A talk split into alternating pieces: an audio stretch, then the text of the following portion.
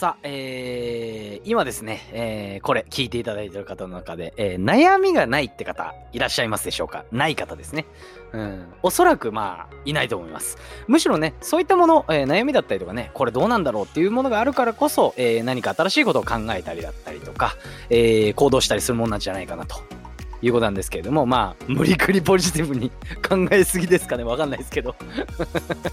はい。えー、まあ、今回はですね、えー、芸人、えー、ユリアン・レトリーバーさんが小さい頃に経験したいじめ、この乗り越え方が、私がこの前言ったですね、発信の重要性と関連しているということについてお話をさせていただきます。えー、改めまして、はじめましての方もいつも聞いていただいてる方も、こんにちは、こんばんは、バビロニア .com です。えー、このチャンネルではですね、えー、ライブ配信や音声メディア、コミュニケーションについてそれぞれのスキル向上や新しい情報、ちょっと変わった視点からの解説、面白いネタなど、10分以内にあなたを虜にするような内容を扱っています。それでは参りましょう。バビトーク、スタート。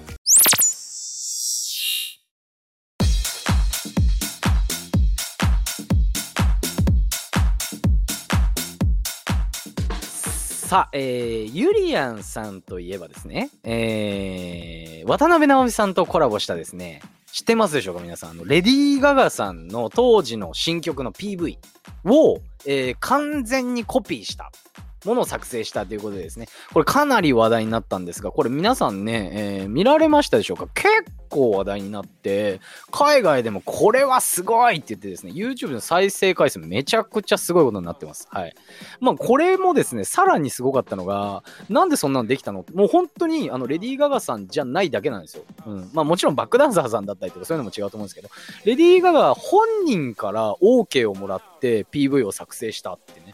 本当に行動力あるなーってね、私自身思ったんですけれども、そんなですね、こう、行動力もあってですね、さらに面白いゆりやんさん。うん。一体こう、どうやって、その小さい頃に経験したいじめ、乗り越えたのかっていうことなんですけれども、これ実はですね、えー、ゆりやんさんの、えー、お家、実家ですね。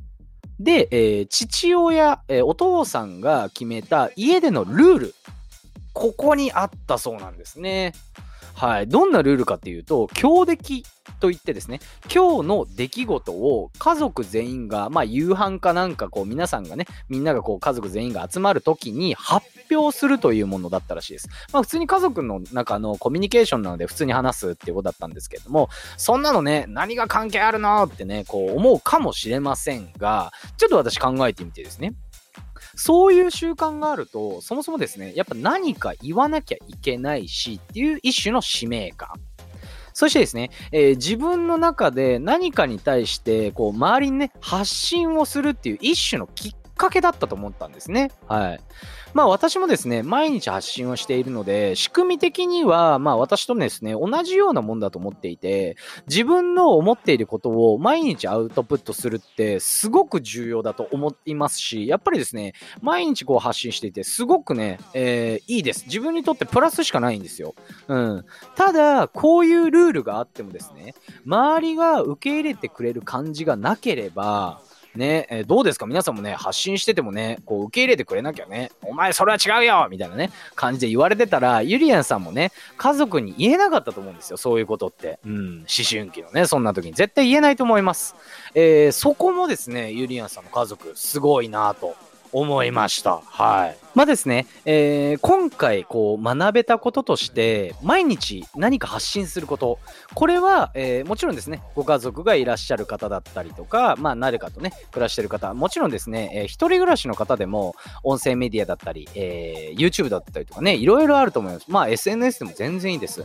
うん、自分のための発信っていいんだなって、すごく思いました。まあ自分にとってもいいんですよっていう意味ですね、発信というものが。はい。まああとは、えー、これ重要なんですけども、も、あなたが、こう、発信側だったとして、うん。えー、さっきも言ったんですけど、自分のね、発信を受け入れてもらいたいということであれば、えー、やっぱりですね、相手の発信だったりとか、周りの発信も受け入れるという。まあ一種の共感性ですよね、共感。はい。まあこれもね、重要だなというですね、えー、お話を今回させていただきました。いかがでしたでしょうか？私ですね、結構あのコメントだったりとかね、いいね、えー、いただくのすごく好きで、はい。皆さんがね、これ聞いてどう思いましたっていうのね、結構ちゃんと見て全部返します。はい。もしですね、えー、いつも聞いていただいてる方でも、えー、もちろんいいんですけれども、えー、初めて聞いた方でもね、なんかこう感じましたとかね、えー、ありましたらぜひぜひ、えー、コメントの方よろしくお願いいたします。それでは、バイバイ。